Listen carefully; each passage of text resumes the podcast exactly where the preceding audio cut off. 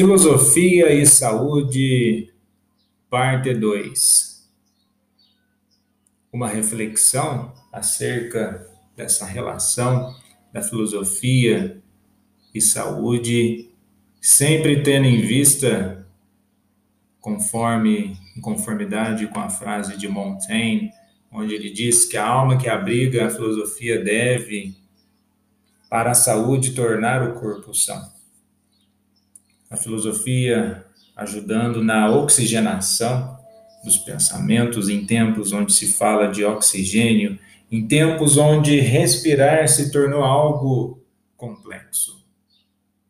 Em tempos também que, de certo modo, valorizar o respirar, valorizar ideias sensatas e pertinentes faz todo sentido, como sempre fez. Mas em tempos mais complexos, em tempos de desafio, é importante remeter a novos tipos de reflexão.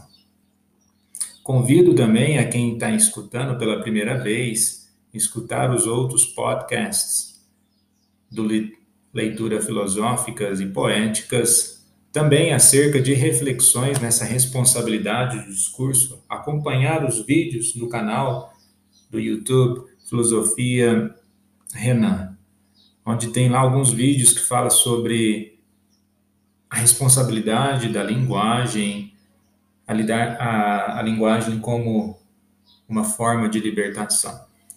Mas nessa parte 2 de filosofia e saúde, dando início com a famosíssima trilha sonora da Jornada nas Estrelas, e com a célebre frase do Captain Kirk, depois repetida com Picard, onde eles dizem indo bravamente onde nenhum homem, nenhum outro ser humano chegou antes. Claro que aqui não vou trazer aspectos de novidade, mas a dimensão dessa frase tem a ver com a ciência. A ciência ela rompe fronteiras e uma época onde nós temos muitas informações e poucas formações ou formações de opiniões infundadas em falsas informações, né? essa enxurrada de notícias falsas gera mais descrença em um momento que já é descrente em muitas coisas. Então, nessa parte 2, a reflexão será em torno de fatos e breves comentários analíticos da realidade Tal análise passa por breves questionamentos acerca da linguagem nesse momento desafiador da pandemia. Não é ficar chovendo no molhado.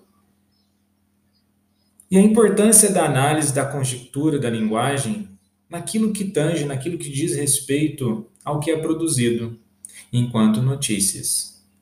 E isso que é produzido enquanto notícias se dá pelo fato da linguagem ser o modo do pensamento que se torna efetivo, segundo o hermeneuta Schleiermacher. O que isso quer dizer? A linguagem ser o modo do pensamento que se torna efetivo. A efetividade que podemos, por assim dizer, é a crença, ou seja, o modo intencional de se pensar e enxergar o mundo. O modo de tão intencional de continuar acreditando que aquilo é a verdade e de forma sistemática, por mais que aquilo seja uma mentira, que seja espalhado. É o dilúvio de notícias falsas. O escritor francês Pierre Lévy, em um dos seus livros sobre a questão da análise da linguagem, ele vai exatamente analisar que o segundo dilúvio, claro que um comparativo com o dilúvio né, bíblico, ele faz o comparativo que o segundo dilúvio viria pelas informações. O espaço, né, o cyberspace, o cyberespaço, onde essa quantidade, essa enxurrada de informações e de forma repetida, então, colocaria um aspecto de, de perdição. Uma análise da sombra, até mesmo um comparativo com a alegoria da caverna platônica. Olhar para informações falsas é olhar para a sombra e jamais olhar para a luz, jamais olhar para os reais fatos. Defender certos conceitos cegamente e de forma torta é um tanto pouco boçal. Ou podemos chamar o indivíduo que assim permanece é um beócio. A proposta da análise é analisar dados, mas algo que, que me chama a atenção é que alguns canais de comunicação, né, rádios, e que é transmitido na própria é, internet, buscam de forma estrutural, na sua análise do discurso, diminuir a dimensão das mortes do Covid-19, alegando que outras doenças matam mais. Mas vejamos bem, a letalidade de outras doenças, problemas de saúde e questões sociais, de fato matam mais. Mas tentar diminuir a gravidade do que está acontecendo em comparativo com outros tipos de morte, não faz sentido lógico e é um tanto pouco de uma desqualificação intelectual e até mesmo desonestidade intelectual. E a proposta da reflexão é trabalhar também com fatos, embasado em dados. Mas nessa dimensão, antes de iniciar a questão dos dados, analisando em uma questão de comparação, já que é colocado muita proposta de, de comparação, algumas pessoas tentam é, analisar que a linguagem ela tem que ser feita de uma forma otimista.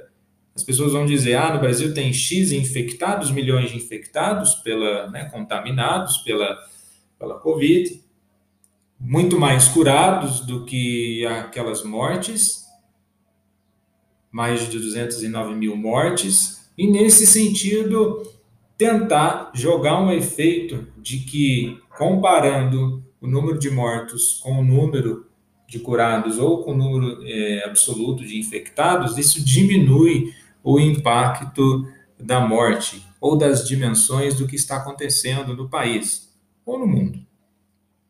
Da mesma forma, antes de entrar nessas questões de análise de dados, as questões de doenças e de saúde, Vamos pegar um exemplo simples. No Brasil, vamos falar de trânsito. Né? O trânsito no Brasil mata muito, certo? Morre, não é o trânsito que mata, né? As pessoas, por razões adversas, tendo entre elas uma das razões a imprudência e a falta de conscientização, morrem-se muitas pessoas no trânsito. E, segundo os dados da, do Ministério da Infraestrutura e da Denatran, temos aí 74 milhões de habilitados no, no país. Dentro de 74 milhões, no ano de 2019, tivemos aí um pouco mais de 31 mil mortes no trânsito. Se, eu, se nós fizermos aqui um comparativo, 31 mil mortes no trânsito, comparado ao número de habilitados, as pessoas vão dizer: ah, isso é pouca coisa. 31 mortos jamais vai ser pouca coisa. Ao meu modo de ver, uma morte jamais é pouca coisa, porque a dimensão e o valor da vida é sempre muita coisa e carrega sobre si um valor incomparável. Mas fazer esse comparativo para tentar diminuir e tirar o peso das políticas públicas de responsabilidade, de conscientização no trânsito, é o que precisa ser feito. Ao invés de apenas tentar reduzir o impacto das pessoas que morrem comparando ao número absoluto, é preciso investir em educação, é preciso investir nas questões de trânsito, na segurança das rodovias e outros aspectos. Se há má formação das pessoas que são habilitadas, entender o que realmente acontece como Durkheim vai entender, o fato social é uma manifestação de algo que acontece. É preciso, então, entender. E não simplesmente negar ou tentar diminuir o impacto e o peso. E se faz também dessa forma, pessoas que reproduzem na internet aquela questão de números absolutos. dizendo que cura-se muito mais. Mas quem morre é grave. A questão não é que se cura-se mais. Se nós formos analisarmos em termos comparativos, sempre haverá mais pessoas vivas do que as pessoas que realmente morrem efetivamente de alguma doença ou de algum acidente.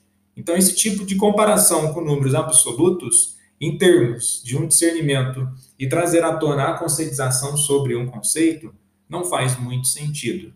Mas as, as pessoas são livres para postarem e produzirem aquilo que, aquilo que elas acham que são pertinentes mediante o seu mundo de informação, mediante o seu mundo de limitação dessas mesmas informações.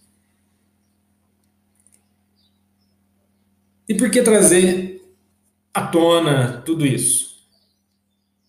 Escutei algumas semanas atrás uma pessoa dizendo: o HIV matou mais que o Covid-19. E ao dizer, complementou que não se vê ninguém de, é, falando nada sobre o HIV. Mas espera lá, muito se diz sobre o HIV, naquilo que tange e naquilo que diz respeito sobre políticas públicas de saúde. Agora, pode ser que para essa pessoa não impacte o discurso, pois ele não tem que lidar com essa realidade. Evidentemente, os jornais, boa parte dos canais de comunicações não estão falando sobre isso. Não é um assunto predominante.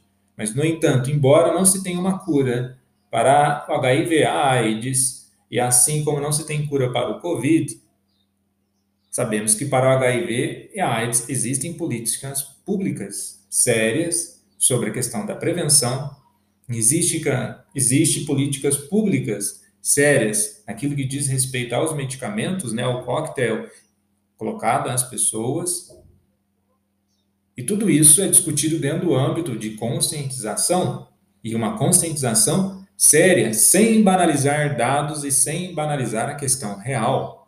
Mas, no entanto, com o Covid, embora seja predominante, de certo modo, parece que o discurso em tentar tirar essa repetição de informações é no intuito de não mais conscientizar as pessoas, deixando o assunto um pouco mais brando e tirando a seriedade do mesmo. Volto a repetir. Pode ser que para essas pessoas que fazem esses discursos, por elas não participarem dos problemas reais que afligem a sociedade, esses discursos são discursos mirabolantes, distante daquilo que realmente acontece. Agora, indo para os estudos, Segundo o estudo de 2000 a 2019, quase duas décadas de estudos da OMS, juntamente com a OPAS, que é a Organização né, Pan-Americana de Saúde, e lembrando que esses estudos apontam para estimativas. E essas estimativas são outro lembrete que precisamos acelerar a prevenção, o diagnóstico e o tratamento de doenças crônicas não transmissíveis. Abre-se parênteses que é um discurso paralelo e negacionista acerca da OMS. A própria sigla OMS virou motivo de risada, zombaria e até mesmo escárnio. Mas claro que isso também tem nos bastidores os seus conflitos. China e Estados Unidos, por outras questões comerciais e outras questões geopolíticas. E analisando ainda questões de estatísticas e dados, Vamos ali para as estatísticas da UNA, UNAIDS, ou UNAIDS, né, as estatísticas globais sobre HIV 2020, pegando no discurso que o cidadão, né, a pessoa colocou. É, o comparativo aqui é meramente para dizer que não é só o Covid-19 que assola a humanidade, certo? Temos outras doenças, temos outras questões de saúde que assolam a humanidade. A caixa de Pandora ela foi aberta há muito tempo atrás.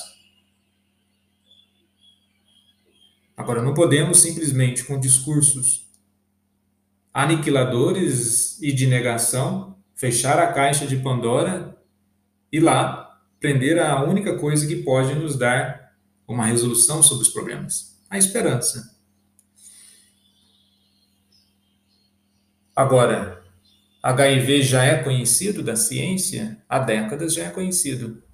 O Covid-19 nessa manifestação, ela é nova para a ciência? Sim. O Covid está inserido dentro da família SARS de doenças, surto de 2003. É conhecido para a ciência? Sim, desde 2003. E a ramificação do entendimento desses vírus, eles estão sendo analisados há um bom tempo. Mas voltando às questões das estatísticas globais sobre HIV em 2020. 25,4 milhões de pessoas têm acesso à terapia antirretroviral. Isso até final de junho de 2019. 38 milhões de pessoas em todo o mundo vivendo com HIV até o fim de 2019. 1,7 milhões de novas infecções por HIV até o fim de 2019. 690 mil pessoas morreram de doenças relacionadas à AIDS. 75,7 milhões de pessoas foram infectadas pelo HIV desde o início da, da epidemia. 38,7 milhões de pessoas morreram de doenças relacionadas à AIDS desde o início da epidemia. Os números sempre em milhões, o número de mortes anualmente fica aí na casa dos milhares. E como já é sabido e como que já é colocado, parte da questão da dimensão da proliferação, do contágio, da contaminação é um processo de conscientização. Agora, a questão do HIV ou da AIDS, ele foge um pouco além da questão somente do vírus para conseguir lidar com essa questão. Pois a preocupação ou o folclore popular ou os discursos dentro dessa questão do HIV vão muito além somente da questão do vírus há questões do tabu do sexo, há questões religiosas, há questões da sexualidade, há muitas questões do preconceito, de não buscar informação. Pessoas que simplesmente negam achando que não vai acontecer com ela, e você diminui e tenta colocar um discurso que nunca vai acontecer. E por causa que se você está se prevenindo, você tem medo de morrer ou medo de ser é, infectado. O discurso não é bem por aí, é preciso um aspecto de conscientização, políticas públicas, públicas de saúde, assim como educacionais. E nessa questão de mortes, mesmo o número de mortes ainda sendo algo alarmante, segundo o estudo da OMS, houve uma redução global de mortes por doenças transmissíveis, mas ainda é um grande desafio em países de baixa e média renda. O HIV/AIDS caiu da oitava principal causa de morte em 2000 para a décima nona em 2019, refletindo o sucesso dos esforços para prevenir a infecção, testar e tratar a doença nas últimas duas décadas. E com certeza, então, o discurso agora com o Covid deveria ser um discurso de prevenção da infecção, as testagens e o tratamento da doença. Esse é o discurso oficial do que se espera de uma instituição séria. Embora continue a ser a quarta principal causa de morte na África, o número de pessoas, o número de mortes por HIV e AIDS caiu em mais de metade, com declínio de mais de 1 milhão em 2000 para 435 mil em 2019. O declínio certamente nós vamos ter um declínio dos casos de Covid.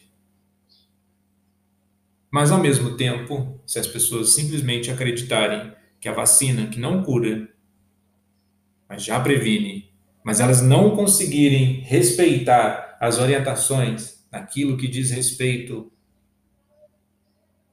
a aglomerações e distanciamento, e tendo em vista que somente uma dosagem não imuniza, podemos aí ter um outro problema. Mas os discursos oficiais e institucionais, eles precisam ter responsabilidade naquilo que é colocado para as pessoas. Saindo dos números do HIV para outros números. Em 2019, a pneumonia e outras infecções respiratórias inferiores eram o grupo mais mortal de doenças transmissíveis e juntas foram classificados como a quarta principal causa de morte no mundo. No entanto, em comparação com 2000, as infecções respiratórias inferiores estavam ceifando menos vidas do que no passado, com o número glo global de mortes diminuindo em quase meio milhão. Esta redução está em linha com um declínio global geral na percentagem de mortes causadas por doenças transmissíveis.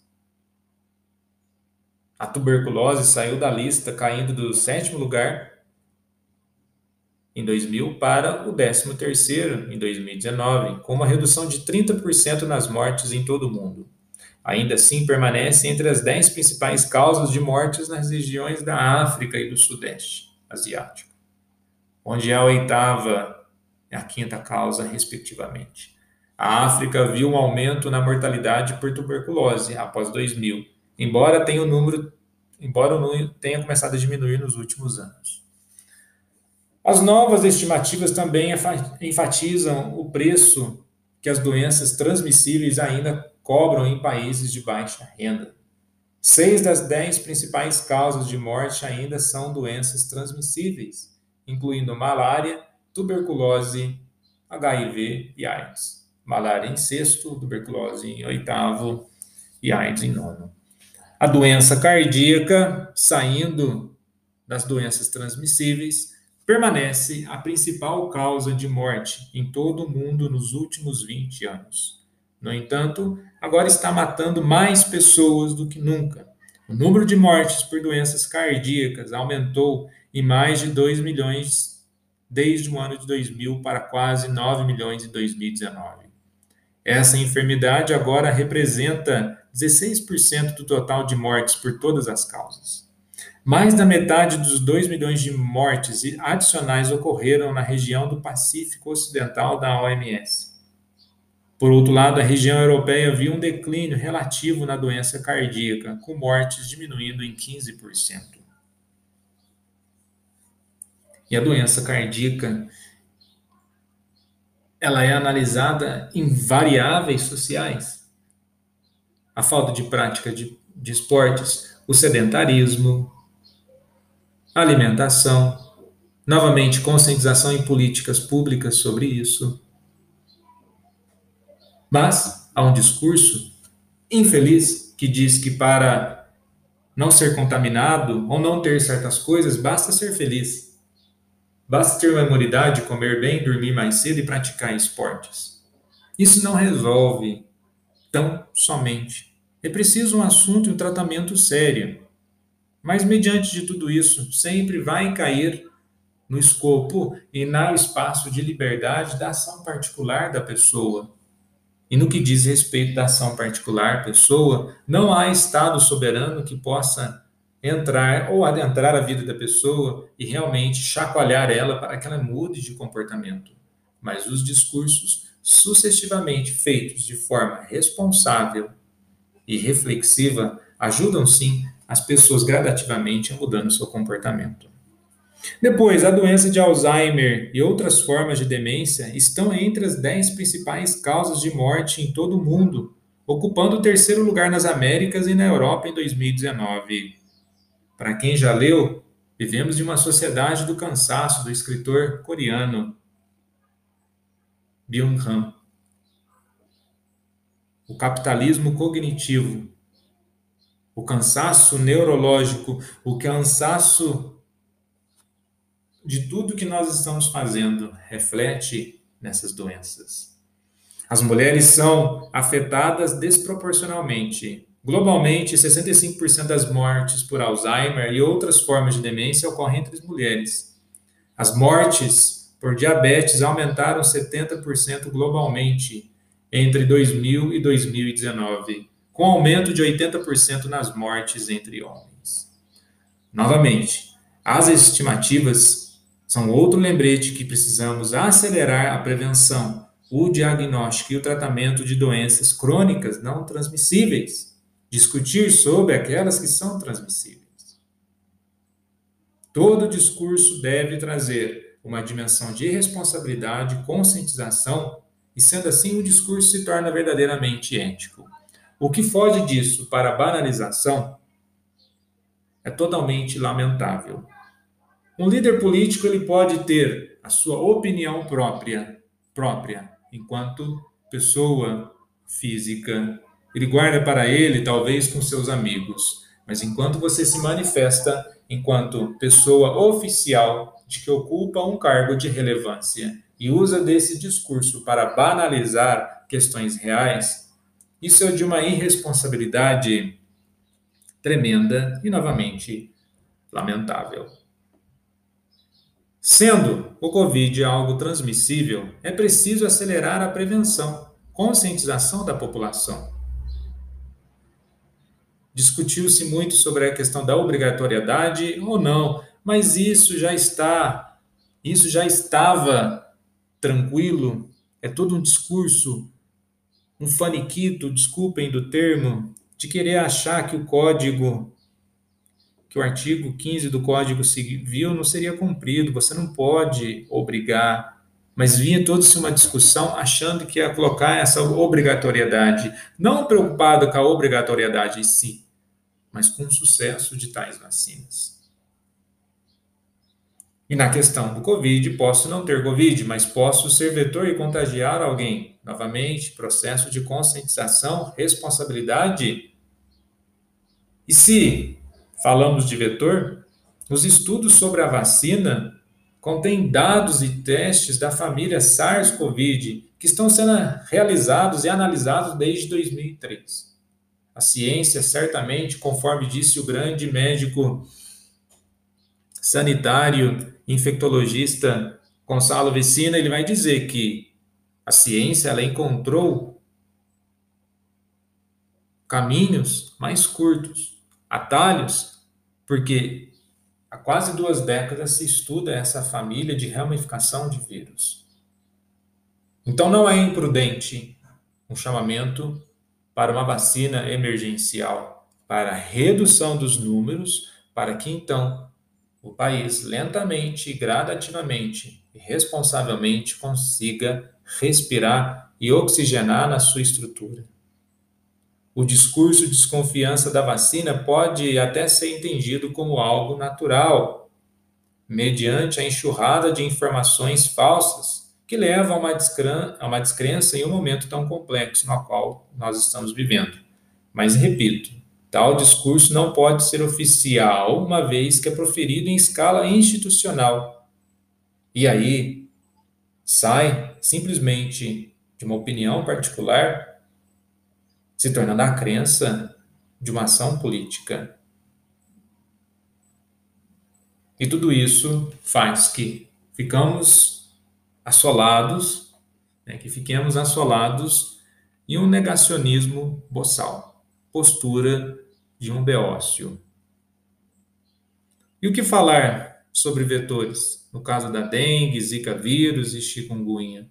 No ano de 2000, 928 mil casos prováveis de dengue. Pensar que em 1955, no Brasil, iniciou uma campanha frenética e forte, ostensiva sobre a erradicação do Aedes aegypti. Em 1958, o Brasil declarou que não tinha mais dengue. E, infelizmente, por várias causas estruturais, falta de conscientização, falta de apoio popular, o dengue ainda é uma problemática. Um dos males do nosso país e de outros países.